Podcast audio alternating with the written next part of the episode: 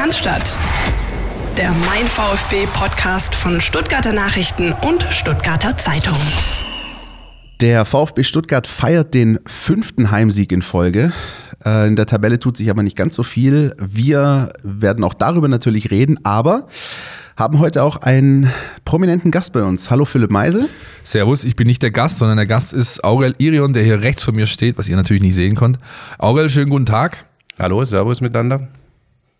Aurel ist Geschäftsführer von MTV Allianz Volleyball Stuttgart. Habe ich das richtig Jawohl. formuliert? Genau.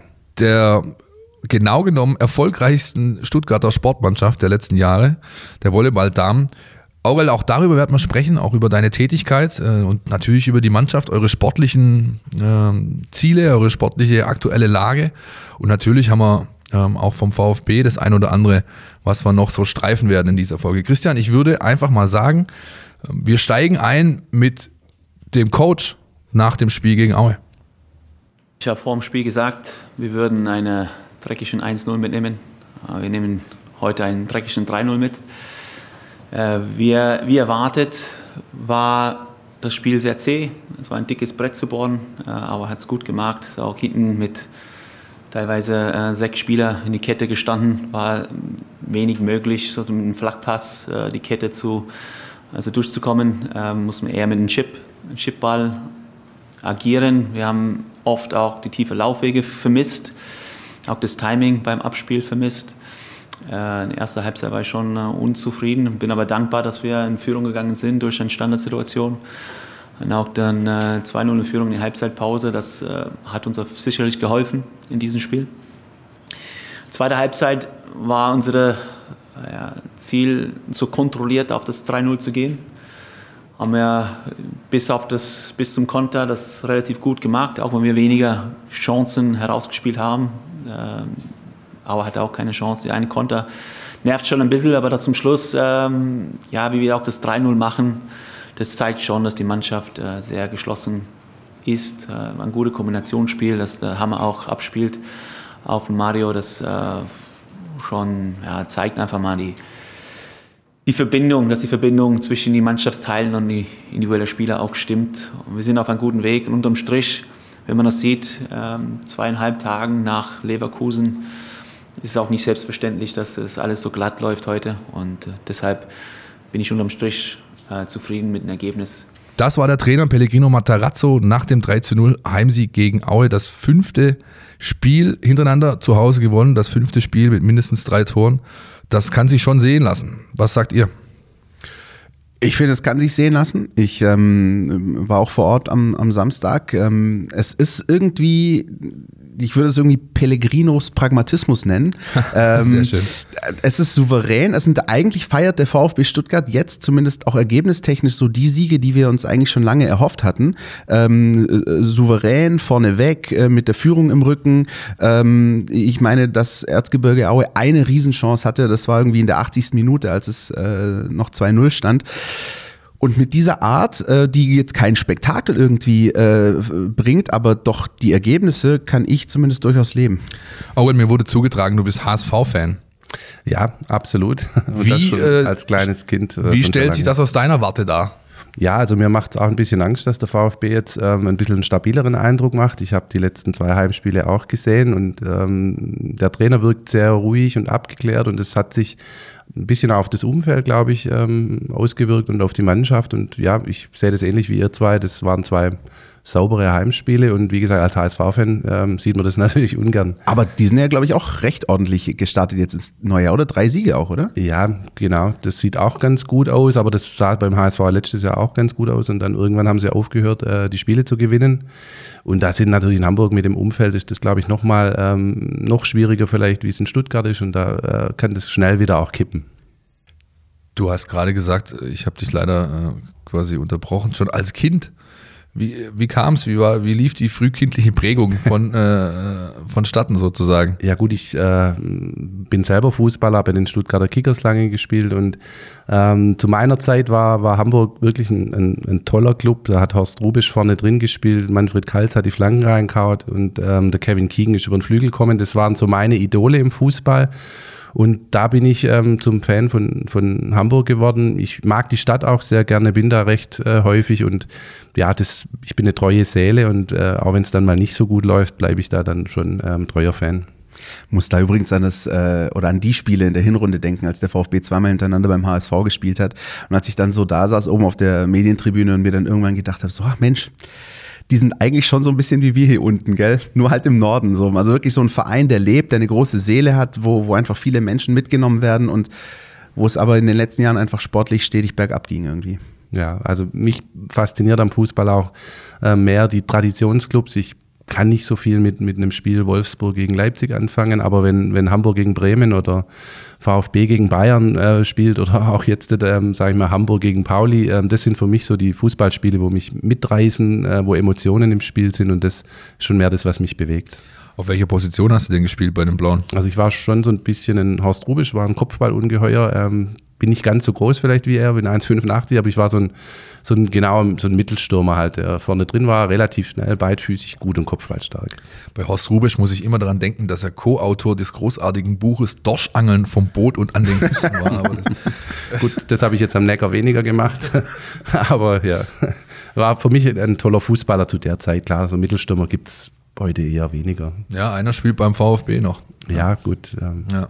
Herr Gomez. Kommen wir vielleicht nachher noch dazu. Dein Sohnemann spielt aktuell gerade noch, auch bei den Blauen? Oder ist er, schon, ist er schon auf dem Weg in die USA? Nee, noch nicht. Der spielt noch bei den Blauen. Also der ist jetzt seit vier Jahren, glaube ich, dort, spielt jetzt in der U19, hat jetzt in der Winterpause auch zwei Spiele ähm, bei den Profis, darf man das noch sagen, in der fünften Liga? Ja, ja. Bei den Profis mitmachen dürfen in der Vorbereitung. Ja, war da, glaube ich, nahe dran, würde es aber, glaube ich, nicht wirklich äh, ganz nach oben schaffen hier. Und er hat für sich jetzt äh, entschieden, dass er, dass er sowas äh, in den USA machen möchte, dass er dort noch relativ professionell Fußball spielen kann und das mit dem Studium verbinden kann. Und das wird wohl ab August dann losgehen.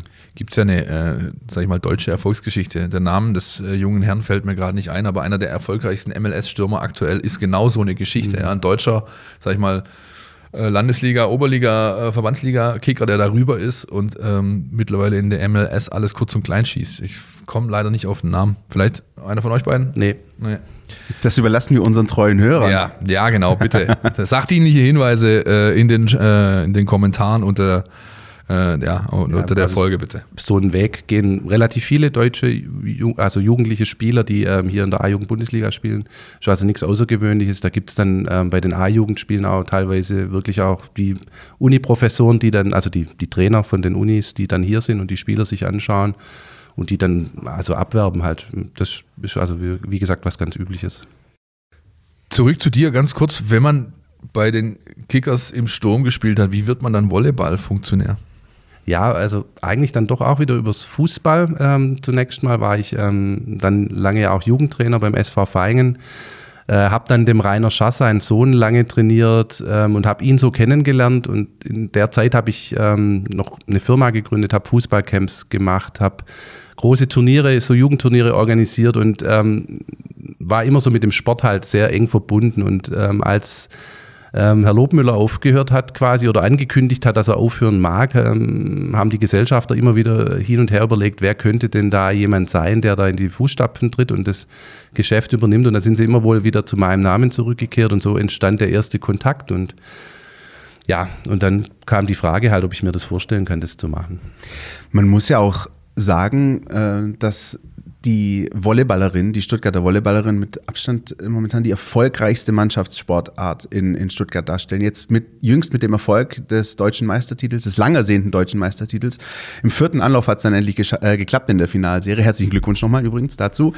Ich ähm, habe tolle Videos gesehen mit Fischerhüten auch. Ja, großartig. Ja. Ähm, was, ähm, wie, wie würdest du sagen, wie nimmst du, oder sagen wir, wie wurde dieser Erfolg angenommen, wahrgenommen? Ist das aus deiner Sicht noch etwas, wo du sagst, oh, das hätte man noch ein bisschen mehr abfeiern können oder das hätte noch ein bisschen mehr Aufmerksamkeit verdient? Äh, oder bist du da auch bescheiden oder und sagst irgendwie, nee, war schon okay? Für mein Empfinden, sage ich dir ganz ehrlich, war das so, man hätte, man hätte das durchaus noch ein bisschen größer spielen können hier. Das liegt aber vielleicht eher am Stellenwert des Volleyballs. Was meinst du?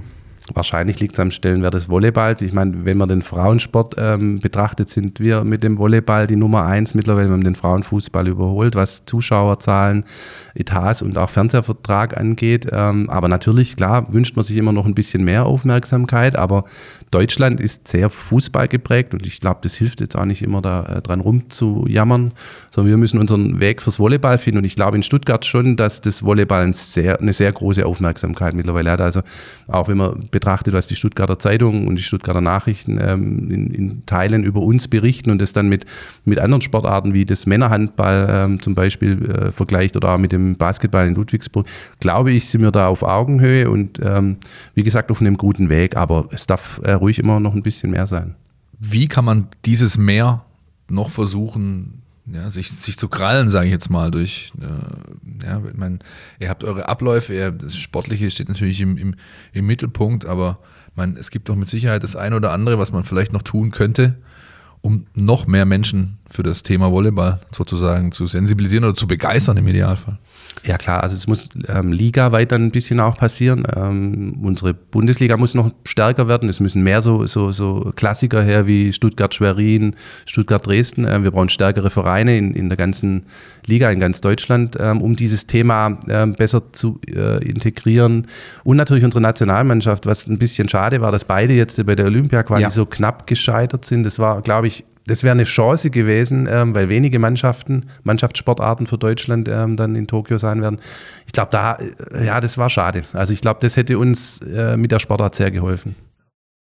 Ja, auch da ist es, da hat bei beiden, sowohl bei den Herren als auch bei den Damen jeweils ein Spiel gefehlt. Also beide haben diese Qualiturniere gespielt, standen in den Finals, der Sieger wäre direkt qualifiziert und beide haben eben das Finale verloren. Und es ist insoweit, glaube ich, noch ärgerlicher, weil ja eigentlich, korrigiert mich, bis auf die Fußballmannschaft äh, und wahrscheinlich Feldhockey irgendwie sonst nichts aus deutscher Sicht dabei ist. Ja, ich glaube auch Handball, Handball hat noch eine Chance. Genau, Handball auch hat bei dem Quali-Turnier, aber sonst glaube ich war es das dann und das Ja. wäre natürlich schon super gewesen. Qualitätsfrage oder einfach Pech? Jetzt mal aus meiner Laienperspektive raus Also ich, ich glaube schon, dass wir da eher ein bisschen Außenseiter waren. Also bei den Frauen noch ein bisschen mehr. Also wir haben die Holländer geschlagen, das war schon gut. Und im, im Finale dann gegen die Türken waren wir schon Außenseiter. Aber nachdem er so ein gutes Turnier gespielt hat und ohne äh, Niederlage ins Finale kam, hat man schon gehofft, dass wir diese Überraschung schaffen können. Aber ja, Deutschland hat da noch was aufzuholen im Volleyball. Wir sind da in Europa ähm, sicher nicht unter den besten fünf.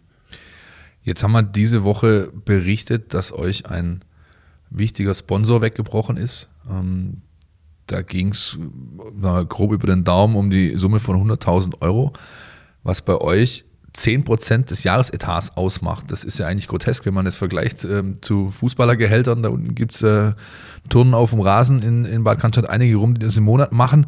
Ähm, ja, wie, wie schwer wiegt das? Kann man es auffangen? Ja, was ist die Gemengelage da gerade so? Genaue Summen wollen wir ja auch nicht nennen oder über die wollen wir nicht sprechen. Ähm, es war aber äh, ein Hauptpartner von uns, also in der zweiten Ebene. Das hat dann schon sehr äh, uns stark getroffen. Ähm, ich glaube, wir haben es mit Hilfe der anderen Partner jetzt ähm, und auch mit der erfolgreichen Saison durch das Pokalfinale äh, können wir es in dieser Saison, glaube ich, ganz gut irgendwie auffangen. Aber wie gesagt, das ist ein Rückschritt. Ähm, wir müssen, wenn wir den Etat halten wollen, für die neue Saison halt ähm, auch wieder neue Partner finden.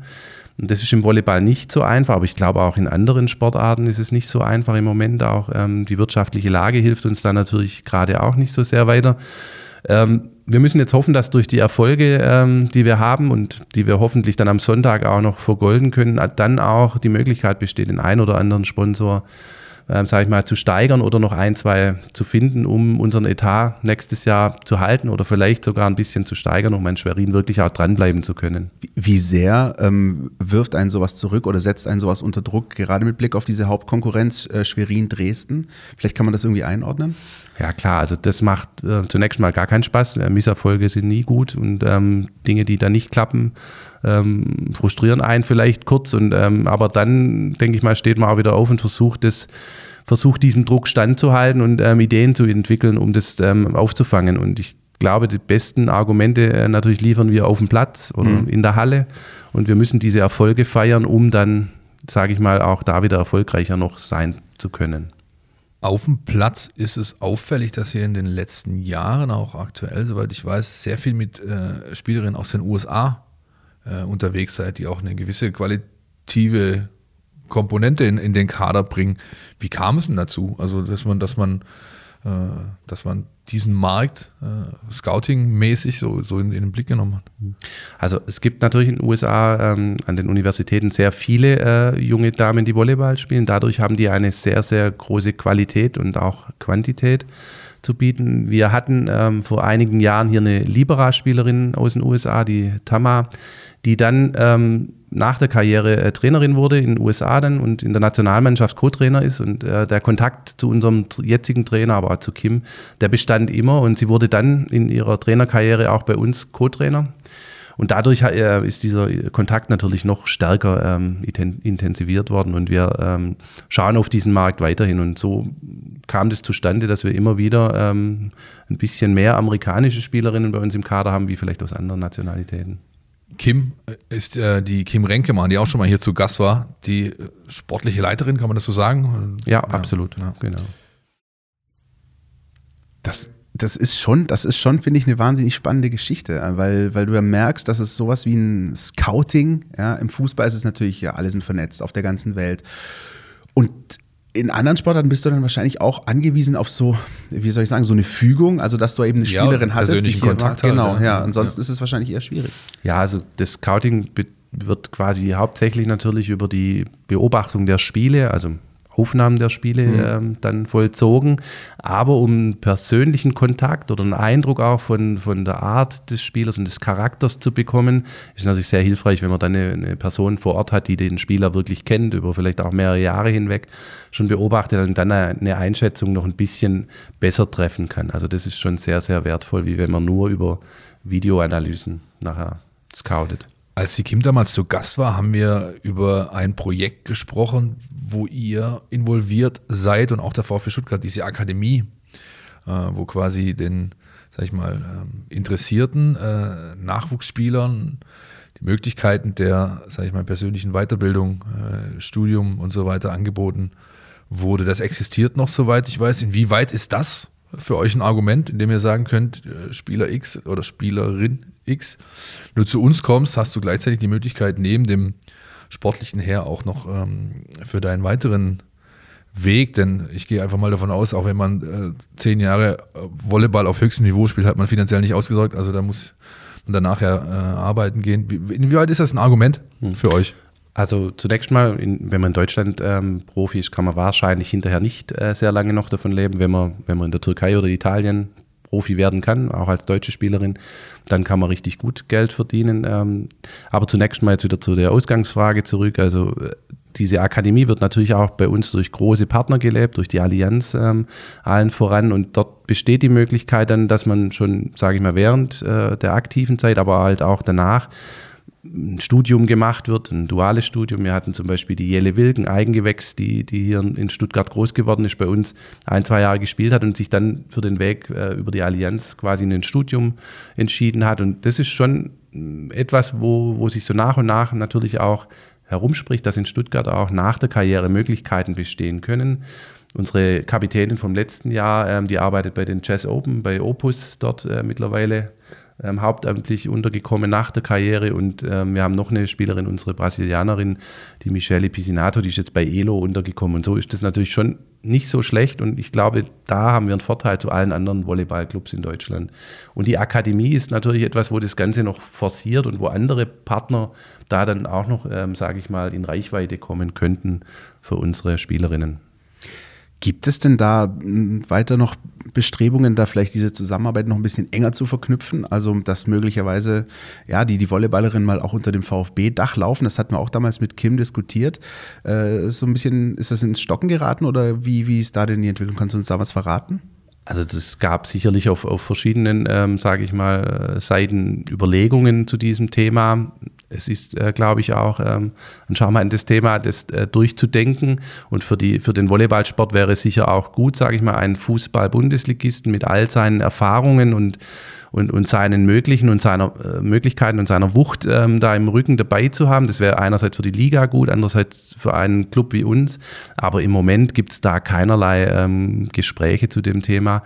Ähm, wir haben einen großen Sportverein, ich glaube den größten, wenn man die aktiven Mitglieder be, äh, beachtet. Das ist der MTV Stuttgart, der unser, unser Verein ist. Und ähm, letztendlich im Moment sind wir da auch, glaube ich, gut aufgehoben.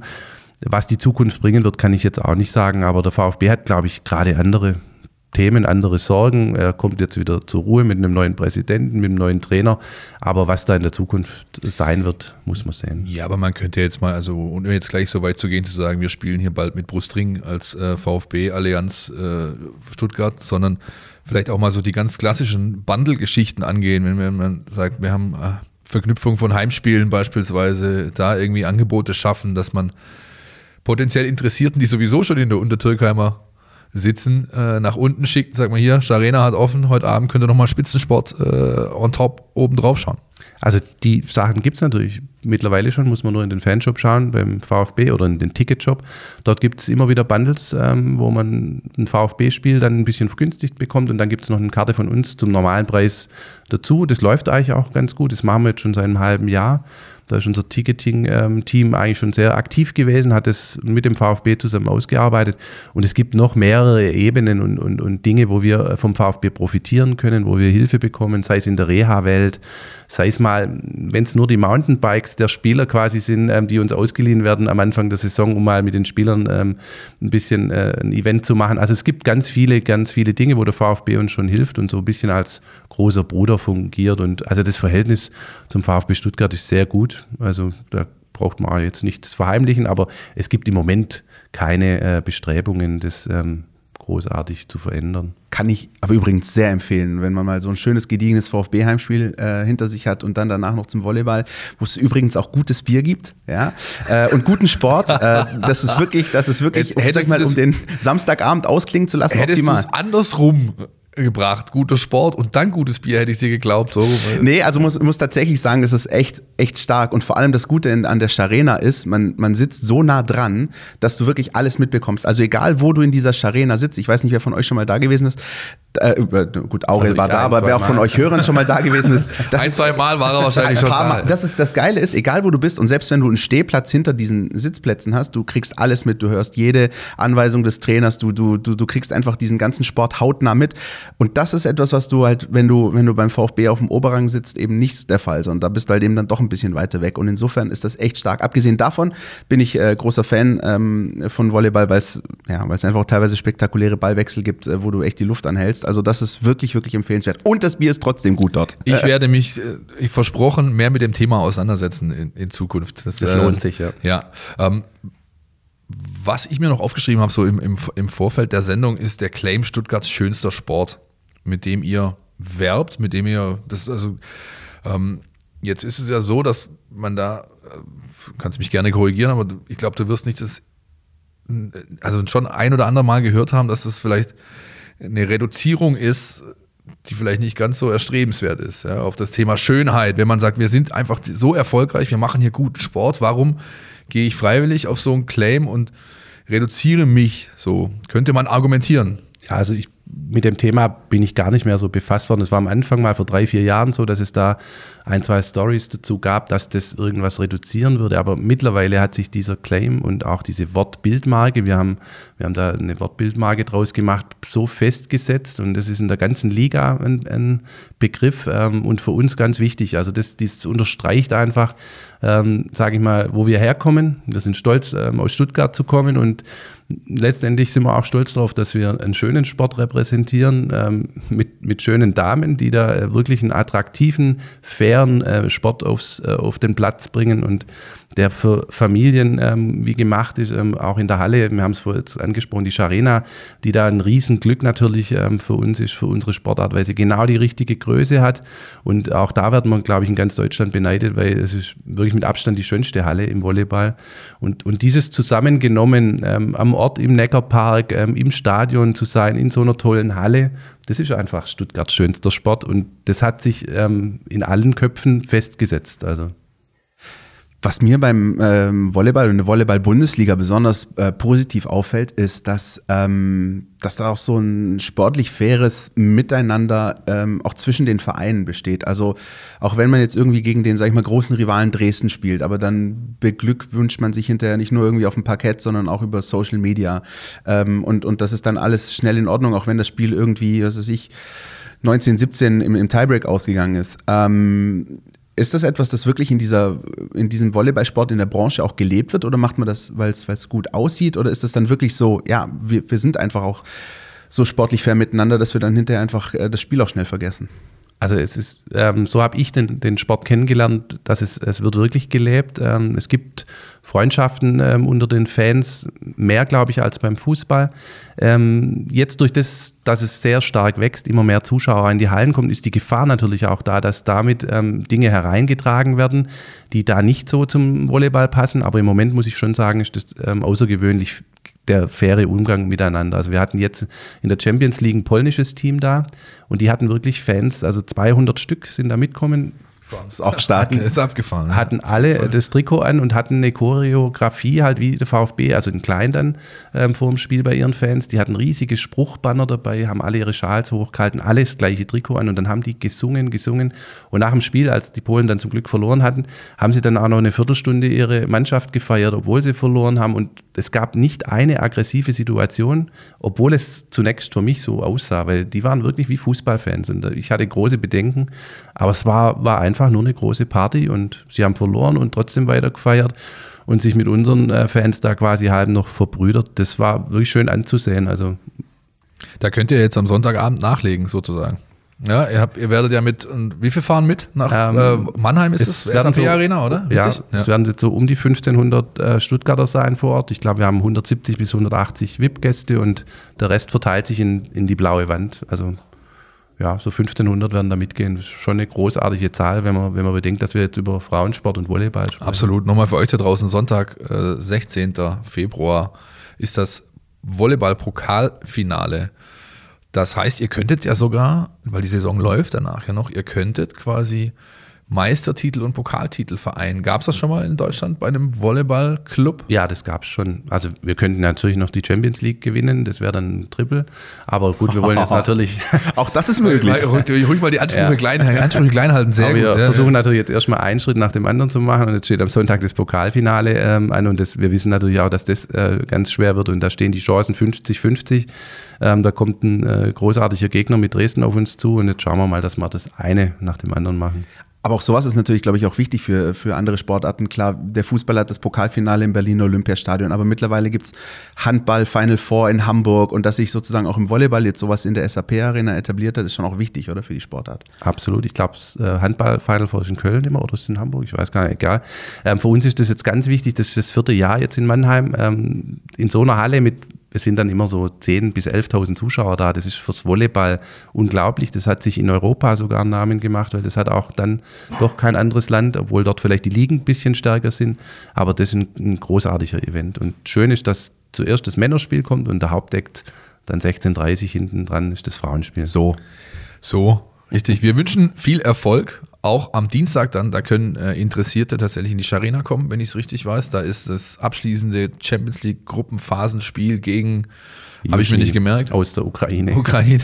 Auf dem Weg zum Triple möchte man fast ja, sagen, wenn, äh, wenn ich genau. Aure richtig verstanden habe. Genau, also ich genau. bin mal gespannt, ob er nachher nicht vielleicht noch Ärger kriegt von seinem Coach. Oder so. Du hast aber ganz schön hier einen rausgehauen. Kommen wir zum Fußball zurück, zur zweiten Bundesliga. Lage der Liga ist unser nächster Programmpunkt. Christian, wie ist denn die? Gib mal wieder, bitte, ja, die, die Lage der Liga ist. Die Lage der Liga ist ähm, so, dass der KSC mittlerweile auf dem direkten Abstiegsplatz steht. Das ist mal das eine. Ganz wichtig, das zuerst zu erwähnen. Äh, ja, das, du siehst so die Dinge, die ich irgendwie zuerst nenne. Das ist irgendwie, bin ich ja. mit, mit der Bier Reihenfolge und KSC. Jetzt ja. mal gespannt, was noch kommt heute. Ähm, aber natürlich mit dem Blick äh, auf die Tabelle, der, der uns jetzt hier interessiert, mm, mit Blick auf den VfB Stuttgart, ist es natürlich schon so ein bisschen wie Pellegrino Matarazzo auch unmittelbar vor dem Restrundenauftakt ähm, eingeordnet hat, nämlich dass es sich schon so ein bisschen in Richtung Dreikampf zuspitzt. Ähm, ja, äh, auch Heidenheim bleibt dran. Auf der anderen Seite Fürth hat jetzt äh, zu Hause gegen Hannover verloren. Wenn ähm, keine dieser drei Mannschaften oben, Arminia Bielefeld, äh, HSV und VfB, so einen Kompletteinbruch erlebt, ähm, dann wird es wahrscheinlich schon darum gehen, sage ich mal, einen der ersten Plätze zu machen. Bisschen äh, überrascht, muss ich sagen, um nicht sogar zu sagen, äh, gewissermaßen schockiert bin ich über das, was Arminia Bielefeld noch immer leistet. Das ist nämlich Wahnsinn. Ich habe dieses Spiel am Sonntag gesehen äh, gegen Regensburg. Ähm, da haben ja auch viele gedacht, na, die Vogelsammer-Verletzung, das könnte so ein bisschen einen kleinen Knick bringen. Vergiss es, die spielen einen überragenden Fußball und ich weiß nicht, ob die so schnell irgendwas aus dem Tritt bringt. Ja, also kann man, kann man befürchten als HSV und VfB-Fan. Sieht wirklich so aus, dass das stabil, in einem Boot. dass sie stabil bleiben. Ich habe auch ein bisschen gehofft, dass, dass Bielefeld es nicht bis zum Schluss, ähm, sage ich mal, durchhält. Ich hoffe das immer noch, äh, ehrlich gesagt. Aber man sieht, dass dort auch eine Euphorie entsteht. Also beim Auswärtsspiel in Hamburg haben sie, glaube ich, immer nochmal Tickets nachgeordert und werden das, das Kontingent in voller Höhe ausschöpfen. Das passiert in der zweiten Liga, glaube ich, bei Gastmannschaften eher selten. Also man merkt, dass die richtig ähm, heiß sind und das wird, glaube ich, ganz, ganz schwer für den HSV und den VfB, die vom ersten Platz wirklich dann zu verdrängen.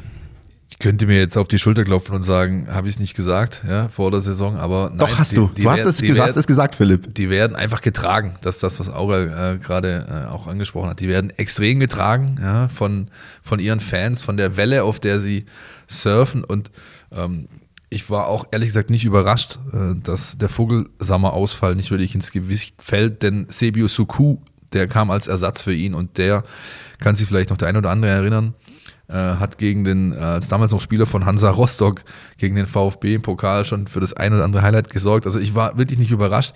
Vielleicht war ich ein Tick, das Einzige, was mich so ein bisschen überrascht hat, war, dass wenn die sechs Stück machen, Fabian Klos macht keins, dann ähm, enttäuscht. Ja, schon, aber Krise, Krise beim Stürmer. Ähm, kommt da noch jemand von hinten? Also quasi äh, schafft es einer aus dem Verfolgerfeld, sich vielleicht dann doch nochmal als zum richtigen Konkurrenten aufzuschwingen um die Plätze 1 bis 3? Glaube ich eher nicht. Also ich, ich sehe da gerade keinen, die schlagen sich alle ja ein bisschen so gegenseitig, zum Glück für die drei da oben. Ähm, ich sehe jetzt gerade keinen, der da wirklich dran bleibt. Und das würde auch nur funktionieren, wenn oben ähm, die anderen ähm, schwächeln, die drei. Ich sehe noch so ein bisschen so eine kleine Diskrepanz zwischen dem gefühlten Abstand und dem tatsächlichen mhm. Abstand. Mhm. Also ähm, wenn du, sagen wir mal, wenn der VfB verliert in Bochum, äh, Heidenheim gewinnt, dann sind die halt doch wieder auf einen Punkt dran. Das ist dann sozusagen tabellarisch, faktisch eigentlich viel enger, als es gefühlt ist. Gefühlt hat der VfB äh, zumindest gegen die 4 und die 5, äh, Heidenheim und Aue jetzt daheim 3-0 gewonnen, hat bald jetzt noch das Spiel gefühlt gegen die 5, 6, Kräuter Fürth auswärts. Und dann müsstest du eigentlich sagen, na klar, die hast du eigentlich so zumindest im direkten Duell distanziert, aber tabellarisch bist du halt noch nicht ganz weg. Und deswegen so eine Mini-Gefahr sehe ich schon noch, aber wie gesagt, dazu müsste halt, ähm, dazu müsstest du auch eine Mini-Krise kriegen, zwei, drei Spiele verlieren oder so. Lass uns mal kurz hören, was der Trainer zum Programm der nächsten Wochen sagt. Führt es auch nicht so schlecht drauf, muss man auch sagen. Ähm, und Heidenheim hat auch gewonnen. Also es gibt Natürlich, ich sage mal so, die Chancen, äh, dass es Stuttgart, ähm, Hamburg oder Bielefeld aufsteigen, ist größer als jetzt aktuell, was weiß ich, Aue, St. Pauli, weil einfach mal die Punkte schon mal da sind und eine gewisse, ja, wir brauchen Stehvermögen. Ja, wir brauchen Stehvermögen. Wer die meisten Stehvermögen hat, wird am Ende aufsteigen. Und wir müssen schauen, dass wir solche Spiele auch dreckig gewinnen. Und äh, aber am liebsten Woche für Woche Leistung bringen und drei Punkte holen. Und dann werden wir aufsteigen. Wir schauen auf uns und nicht auf die anderen. Wir schauen nur auf uns, das habe ich schon äh, äh, ja, länger nicht mehr von einem VfB-Trainer gehört. Ja. Aber schlussendlich ähm, ähm, hat er recht. Ich meine, sie haben noch genügend Hausaufgaben, das betont er eben auch immer wieder, da ist noch gut Luft nach oben.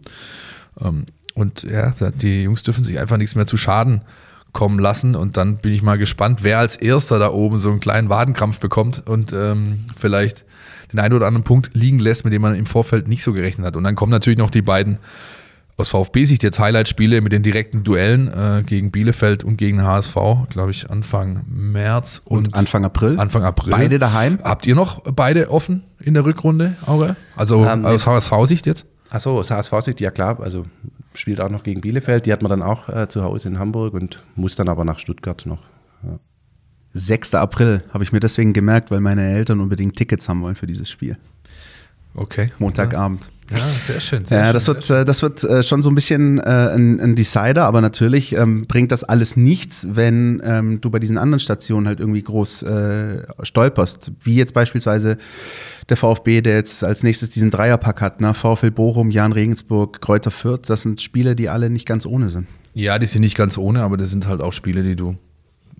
Also so- das darf. Das mag vielleicht arrogant klingen, aber das ist es nicht. Die musst du halt gewinnen, wenn du den Anspruch hast, den der VfB permanent für, vor sich herträgt bzw. kommuniziert, dann sind das Spiele, wo du nichts anbrennen lassen darfst. Man wird, wird sich zeigen einfach. Ja, dann kommt Bielefeld. Das ist jetzt so quasi dieser Dreierpack äh, vor diesem ersten Ja. Decider. Bin sehr gespannt. Würde mich aber gern noch mal so einem anderen Thema widmen. Und zwar dem Thema, ich, ich habe vor, vor ein paar Wochen eine Studie äh, gesehen, dass sich Fußballfans äh, generell deutlich mehr in Sachen CSR wünschen, also Corporate Social Responsibility, ja, ähm, die soziale Verantwortung, die, das, äh, die der Verein quasi hat und äh, wie er diesen wahrnimmt oder nachkommt. Beim VfB ist da jetzt einfach in den letzten Wochen ganz klar eine Bewegung äh, zu, zu spüren. Man hat diese Woche schon ge gelesen von einer Kooperation mit NABO, dem Naturschutzbund. Dann gab es vor dem Heidenheim-Spiel ähm, zum Gedenken an die Holocaust-Opfer eine Kranzniederlegung und wichtige Worte auch im Vorfeld des, äh, des Spiels im Stadion. Ähm, da passiert einfach extrem viel seit Hitzelsberger Vogt, so dieses, dieses Tandem an der Spitze von Verein und AG bilden.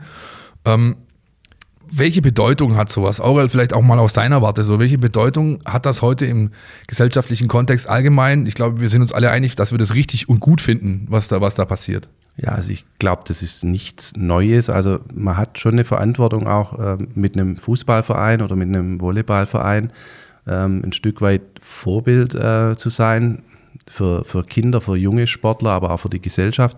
Ich glaube, der VfB ähm, füllt es im Moment gut aus. Das ist meine Wahrnehmung von außen. Ich bin da natürlich auch nicht so nahe dran. Wir versuchen das in unserem Maße ähm, auch zu machen. Wir haben jedes Jahr zwei, drei ähm, Aktionen, wo wir äh, ein, ein, ein, zu einem guten Zweck dann entweder eine Tombola machen oder ein Spiel ausrufen, wo wir Tickets vergeben und Einnahmen teilweise dann für diesen guten Zweck geben. Ähm, das machen wir oft auch zusammen mit unseren Supportern ähm, und das ist für uns schon auch ein wichtiger Teil, dass wir da wieder auch versuchen, ein bisschen was ähm, zurückzugeben. Naturschutz ähm, kommt bei uns so langsam, aber sicher auch ein bisschen in die Thematik mit rein, dass wir uns Gedanken machen. Zum Beispiel ist im, im Volleyball immer das Thema oder im Hallensport allgemein diese Klatschpappe.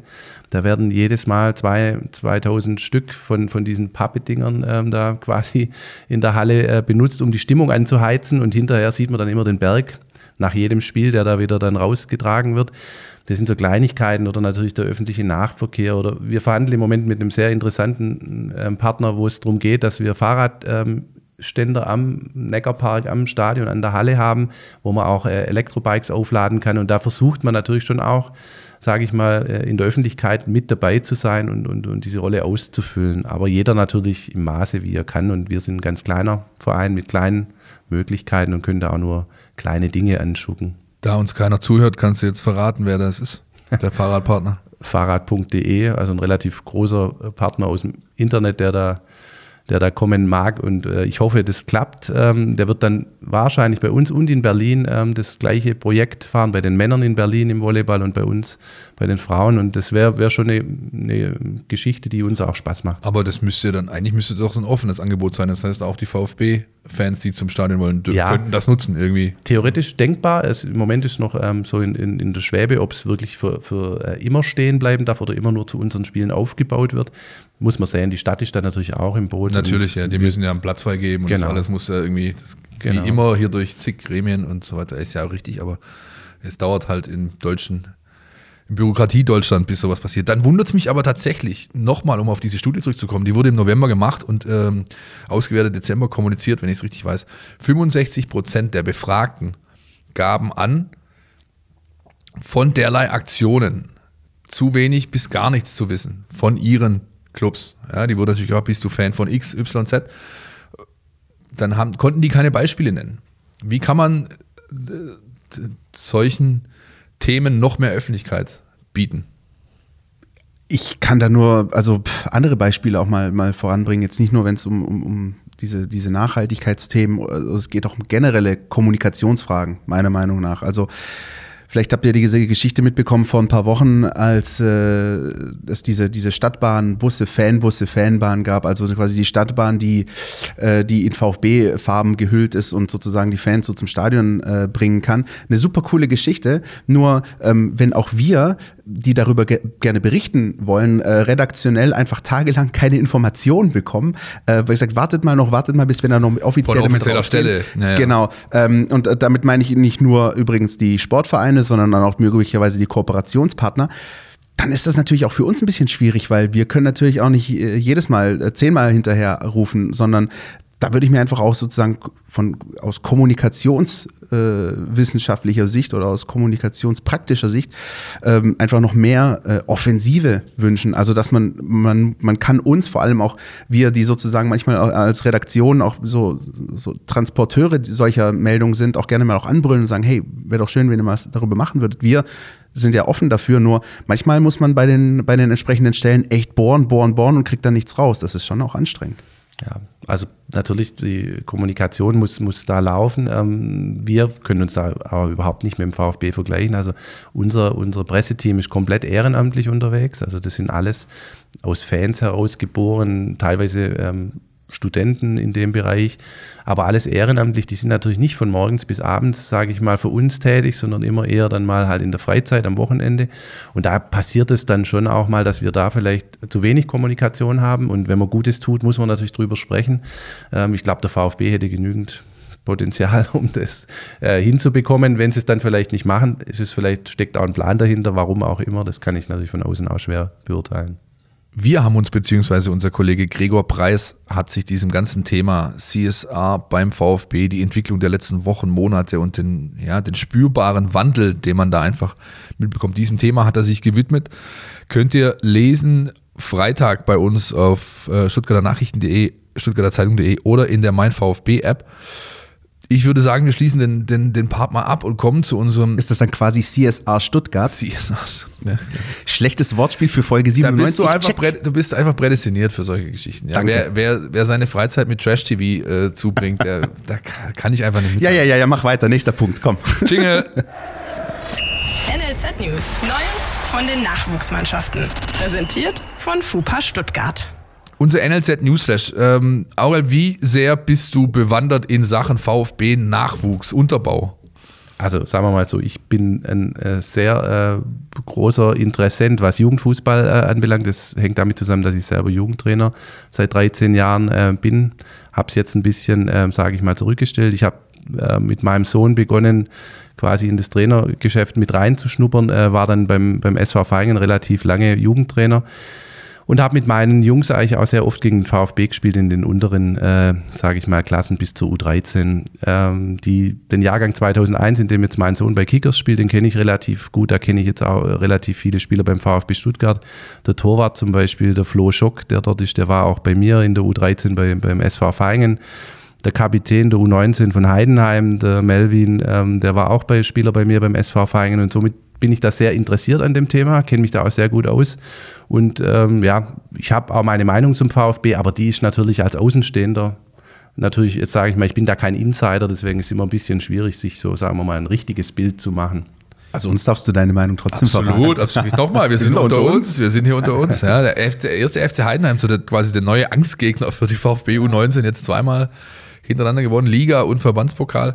Ähm, aber jetzt mal ohne interner zu kennen, äh, aus deiner Warte heraus, wie bewertest du die Situation, dass der VfB 2 äh, den Paco Was verloren hat, der jetzt sicherlich auch geläufig ist, der Name, der nach äh, China gegangen ist und dann wochenlang offensichtlich gesucht hat, aber nichts Adäquates bekommen hat und der sportliche Leiter sich letzte Woche noch hinstellt, sagt, pass auf, ich habe ähm, äh, kann das nicht ähm, irgendwie in, in Doppelfunktion machen und jetzt macht es der Michael Gentner halt doch. Ja, wie, wie bewertest du das? Gut, ich meine, sowas würde für mich jetzt nur Sinn machen, wenn man schon einen Trainer hat, der dann aber erst im Sommer frei sein kann und da, sage ich mal, man da drauf baut, dann macht es jetzt Sinn, wenn man seine Meinung so geändert hat. Deswegen sage ich ja, es ist ein bisschen schwierig von außen genau drauf zu gucken, was da so passiert. Ich bin froh ähm, für, den, für den Fußball in, in Stuttgart und Umgebung, dass die zweite Mannschaft überhaupt noch existiert. Das stand mal zur Debatte. Ich glaube, das wäre ein fatales ähm, Signal gewesen, weil die jungen Spieler, wenn man von der A-Jugend nach oben kommt, die brauchen diesen Zwischenschritt. Es ist ganz selten, dass mal ein Talent in der Lage ist, sofort im Erwachsenenfußball auf höchstem Niveau ähm, da, sage ich mal, Fuß zu fassen. Deswegen ist es ganz, ganz wichtig, dass diese Mannschaft behalten wird. Und, natürlich wäre es für den VfB äh, mit der starken Jugend ähm, auch wichtig, dass sie wieder in der Regionalliga spielen. Also da drücke ich die Daumen, weil, wie gesagt, das äh, wäre ganz wichtig, glaube ich, dass die Entwicklung so weitergeht. Ja, das, äh, da, das ist, da ist man wirklich dran. Die haben eine super Vorbereitung gespielt, also rein ergebnistechnisch. Die haben, äh, da läuft's richtig. Die Tormaschine ist, äh, ist voll am Start. Am, am 15. jetzt am Samstag kommt dieses äh, Nachholspiel gegen, gegen Nöttingen, wo es so eine kleine Posse gibt. Die Nöttinger hätten gern woanders gespielt. Der VfB sagt, wir haben einen Rahmenterminkalender, der WV gibt Termine vor. Ähm, aber auch das, was Auer gerade noch gesagt hat, ist ein äh, äh sehr wichtiger Aspekt. Ja. Man, das, ich sage nur, Frank Fahrenhorst hat in Schalke nur noch Vertrag bis ähm, zu diesem Sommer und er war eben einer der Kandidaten, mit denen man ähm, offensichtlich gesprochen hat jetzt im Winter. Also könnte schon so sein, dass die Variante jetzt eben gewählt wurde. Und was ich vom VfB weiß, ist auch, dass, dass man eben der Michael jetzt diese sag ich mal, äh, diese Aufgaben des sportlichen Leiters U21, 19, 17 so ein bisschen äh, von den Schultern nimmt für diese Zeit, die verteilt auf mehrere Personen, du machst da, dass da quasi kein, kein Vakuum entsteht, aber dass er eben den Freiraum hat, sich wirklich auf diese Trainertätigkeit für die nächsten Wochen und Monate zu konzentrieren. Ah, Philipp, ist das aus deiner Warte äh, nicht ein bisschen riskant? Also zu sagen, ähm, ja, Michael Gentner, mach jetzt mal und für den anderen Aufgaben entbinden wir dich erstmal, weil alle, wir wissen ja alles, darüber reden wir auch seit einem halben Jahr, dass der Aufstieg ja absolute Pflicht ist oder die Rückkehr in die, in die Regionalliga. Wie würdest du das bewerten? Ist es dann einfach sozusagen dem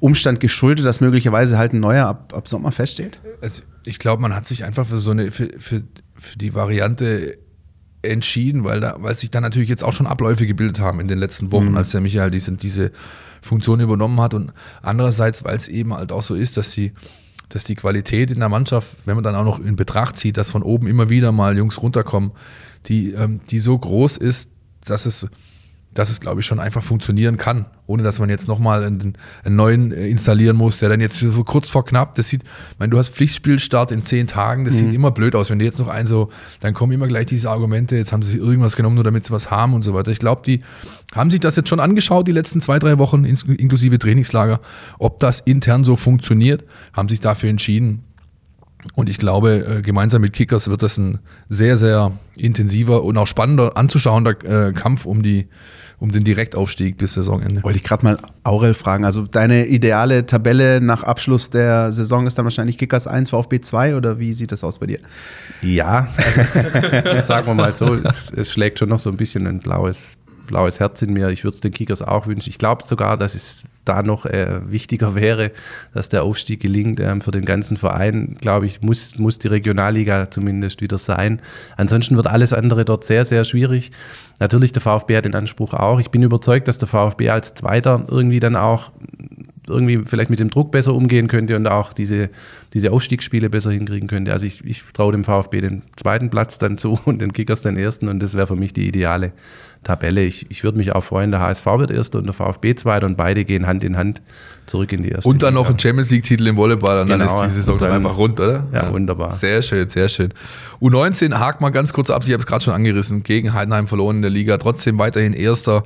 Äh, da scheint sich so ein kleiner Angstgegner entwickelt zu haben die spielen jetzt, die U19 mit Nico Willig, am Samstag gegen Eintracht Frankfurt um 14 Uhr, wenn ich es richtig weiß. Und die U17, da können wir dann nächste Woche auch mal ein bisschen intensiver wieder drüber sprechen, die steigt jetzt auch ein mit einem Heimspiel gegen auf den Zettel gucken. Darmstadt, Darmstadt 98. 98 am Sonntag 13.30 beide Spiele auf dem Trainingsplatz 1 in Stuttgart. Wer also Lust hat, vorbei zu schauen, der lege ich das wärmstens ans Herz. Der VfB, wie gesagt, spielt ja erst montags ins Bochum. Insofern könnt ihr euer Wochenende vielleicht ein bisschen anders planen als sonst.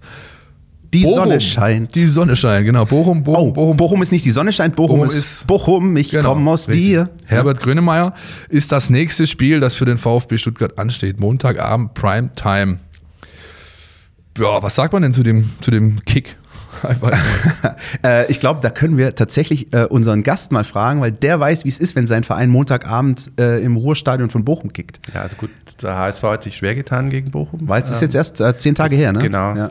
Ich habe das Spiel zur Hälfte angeschaut, kann es nicht ganz genau beurteilen, aber ich glaube, der HSV ähm, war, war überlegen, hat halt auch am Anfang, ähm, sage ich mal, die Chancen nicht gemacht und hat es dann zum, zum Schluss zum Glück noch gewonnen, war, war aber dann halt auch wieder ein bisschen glücklich. Also der HSV hat es nicht ganz so souverän hinbekommen wie der VfB jetzt seine letzten Spiele. Ich habe das Spiel geschaut und ich habe echt äh, gedacht, ah, die könnten stolpern, mhm. weil da hat, glaube ich, Simon Zoller irgendwas in der 60., 65. Ja. 1-0 gemacht für Bochum und dann haben die das Ding aber echt noch souverän gedreht und es wird, äh, Philipp, es wird mal wieder Zeit für ein Auswärtssieg. War das ne? auch das Spiel, in dem Simon Zoller nachher von seiner Frau interviewt wurde und meinte so, Schatzi, hast du schon gut gemacht heute, wa? War das das Spiel? ich weiß es nicht. Also, Spielerfrauen-Content kenne ich mich ja, nicht so aus. Ist, ja. Keine Ahnung. Ähm, ja, es wird tatsächlich Zeit, dass der VfB Stuttgart zu Hause, äh, zu Auswärts mal wieder einen, einen Dreier holt. Das ist nämlich seit dem Auftritt auf der Bielefelder Alm das schon her. Das unglaublich. Ist, muss man, was sind das jetzt? Drei Monate? Sowas, das, ja? das war wann, wann war Bielefeld? Das, das, ich meine, da Oktober, bin ich gefühlt noch im T-Shirt rumgelaufen. Ja, ja, also das natürlich, ähm, das natürlich ganz klar die Aufgabe, wenn man seine, wenn man seine, ähm, ja, seine, seine Ziele erreichen will die nächsten Wochen. Ähm, allerdings gebe ich und äh, Aurel hat es ja gerade schon bestätigt, auch zu bedenken, Bochum ist kein einfaches Pflaster. Das ist ein kleines, enges äh, Schmuckkästchen mitten im Pott, auch mit Fans, die, wenn sie von ihrer Mannschaft quasi die Initialzündung bekommen, können die Fans da ein richtiger Faktor sein. Ich erinnere mich noch an das letzte Spiel, das ich dort begleitet habe als Journalist. Das war das 1 zu 1 erste Spiel von Hannes Wolf als äh, VfB-Trainer damals. Freitagabend, Christian Gentner meines Wissens hat es Richtig, und da hat, da hat eben der VfB es quasi vermissen lassen, das Spiel irgendwie zu killen, hat die Bochumer angezündet. Und dann hast du, also da hast du auf der Pressetribüne, da hast, haben deine, haben sich deine Haare aufgestellt, als die Bochumer Fans da wirklich Rabatz gemacht haben und die haben schlussendlich der Mannschaft geholfen, diesen Punkt zu holen. Also nicht einfach. Wollen wir mal hören, was Jonas, unser Taktikexperte, dazu zu sagen hat? Nichts lieber als das. Die Mein VfB Taktiktafel. Hier geht's ins Detail.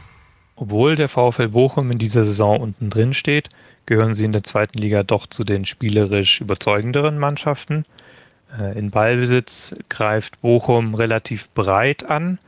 Äh, gleichzeitig schieben sie aber so viele Spieler nach vorne, dass, sie, äh, dass die Abstände innerhalb der Offensive nicht zu groß werden. Dadurch kriegen sie eine ganz gute Mischung hin zwischen auf der einen Seite Wucht, auf der anderen Seite aber auch Kombinationsspiel zwischen den Offensivspielern.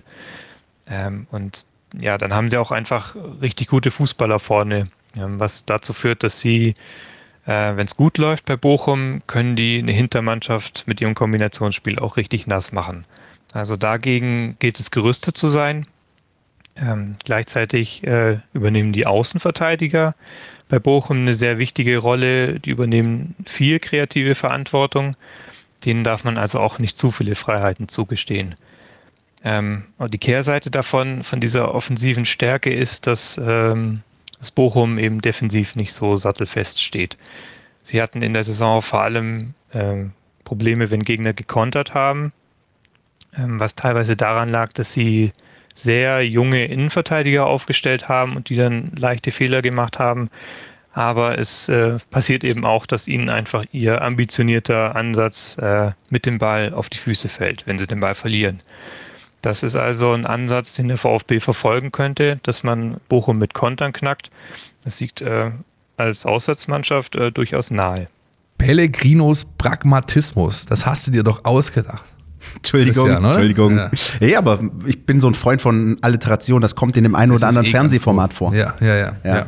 Habe ich mir sagen lassen.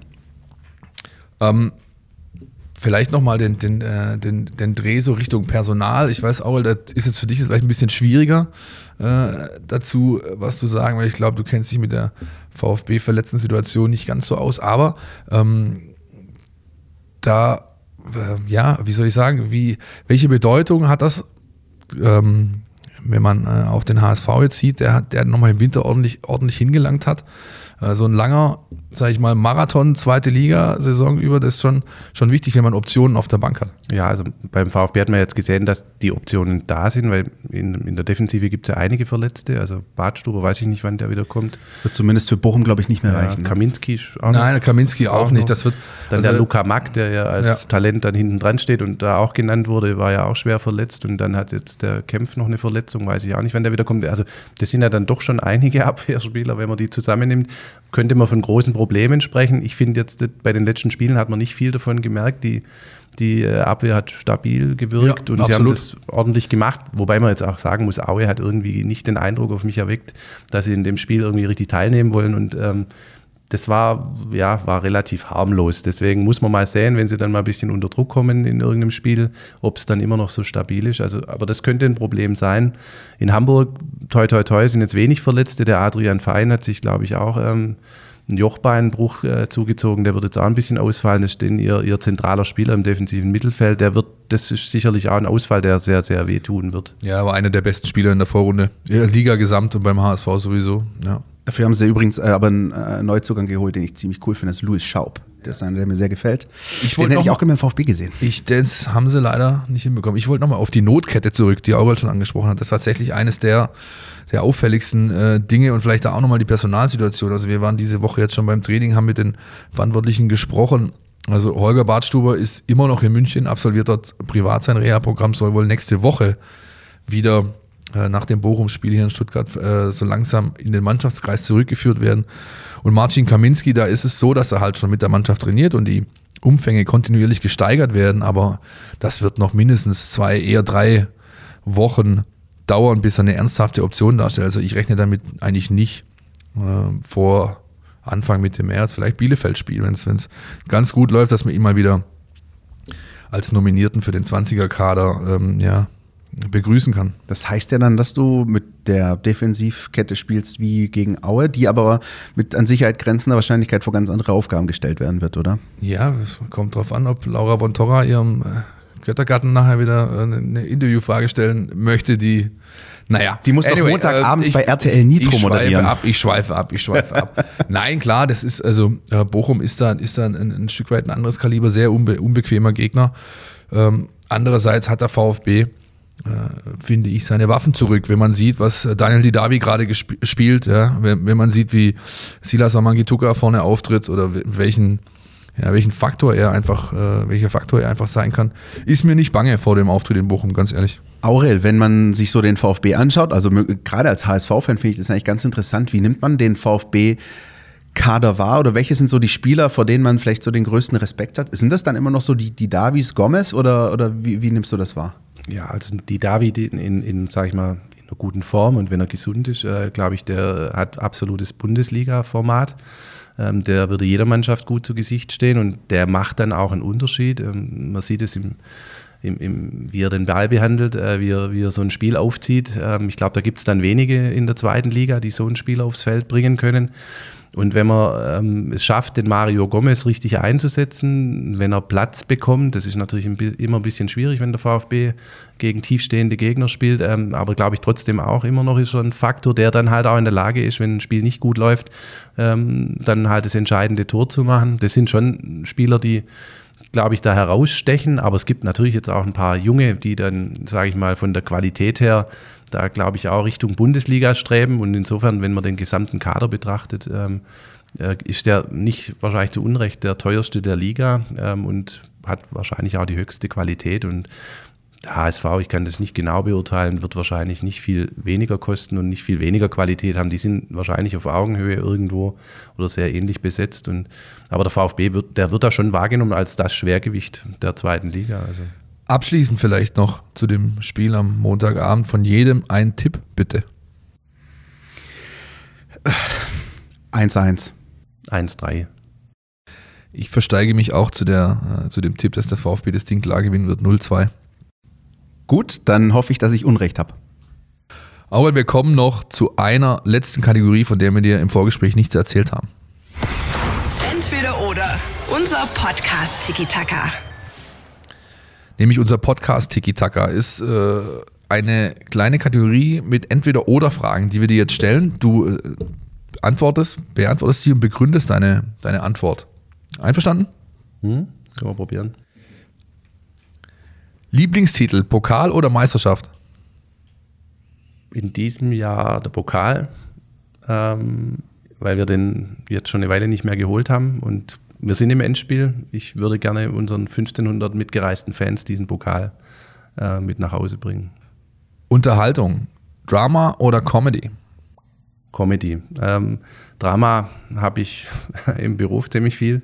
Deswegen. Ähm, das ist eine sehr gute Begründung. ja, ja. Deswegen ist Comedy mein Favorit. Ja, wenigstens daheim kann ich was lachen. Ne? Ja, super, sehr schön, sehr schön. Ähm, last but not least, Zweitsport, Fußball oder Formel 1? Ich glaube, die Frage ist eigentlich einfach. Klar, Fußball. Muss ich, glaube ich, nicht begründen. Also ich habe das selber lang gespielt. Ich bin kein so Motorsport-Fan. Da können wir uns die Hand geben. Wunderbar, das war's schon. Aurel, ich danke recht herzlich, Christian, äh, dir auch ebenfalls. War eine kurzweilige Nummer heute, glaube ich. Und, War super. Ähm, Hat großen Spaß gemacht. Aurel, wir sehen uns dann wieder mit äh, den Pokalen hier. Dann, ja, oder? genau, genau, richtig. Wir drücken die Daumen, genau, dass, äh, dass das alles funktioniert. Äh, vor allem Vielen jetzt erstmal am Wochenende Pokalfinale. Ich glaube, das wäre wär ein Riesending. Und ähm, ja, macht weiter so viel Spaß, weil ich glaube wirklich, das tut der Sportstadt Stuttgart einfach wahnsinnig gut. Ja. Und auch uns hier, finde ich, auch das äh, ja. möchte ich nochmal betonen. Ich, vor allem, ich kann aus meiner Warte natürlich nur sprechen, aber ich bin so sehr behaftet in dieser oder in dieser Fußballblase, dass es immer gut ist, wenn man mal diesen Blickwinkel von außen bekommt. Das habe ich heute bekommen und das hat äh, euch da draußen hoffentlich auch Spaß gemacht. Eine Frage habe ich noch: Gegen wen spielt der HSV eigentlich am Wochenende? Der HSV spielt am Wochenende. Oh, St. Pauli ist, glaube ich, ja, das ist, glaube ich, glaube ich, noch ein Spiel später. Gut, dann braucht uns ja. das nicht zu interessieren. vielen, vielen Dank für deinen Besuch. Ja. Großer Spaß, Philipp. Wir hören uns nächste Woche, ne? So sieht's aus. Wiederhören. Tschüss. Tschüssi. Tschüss.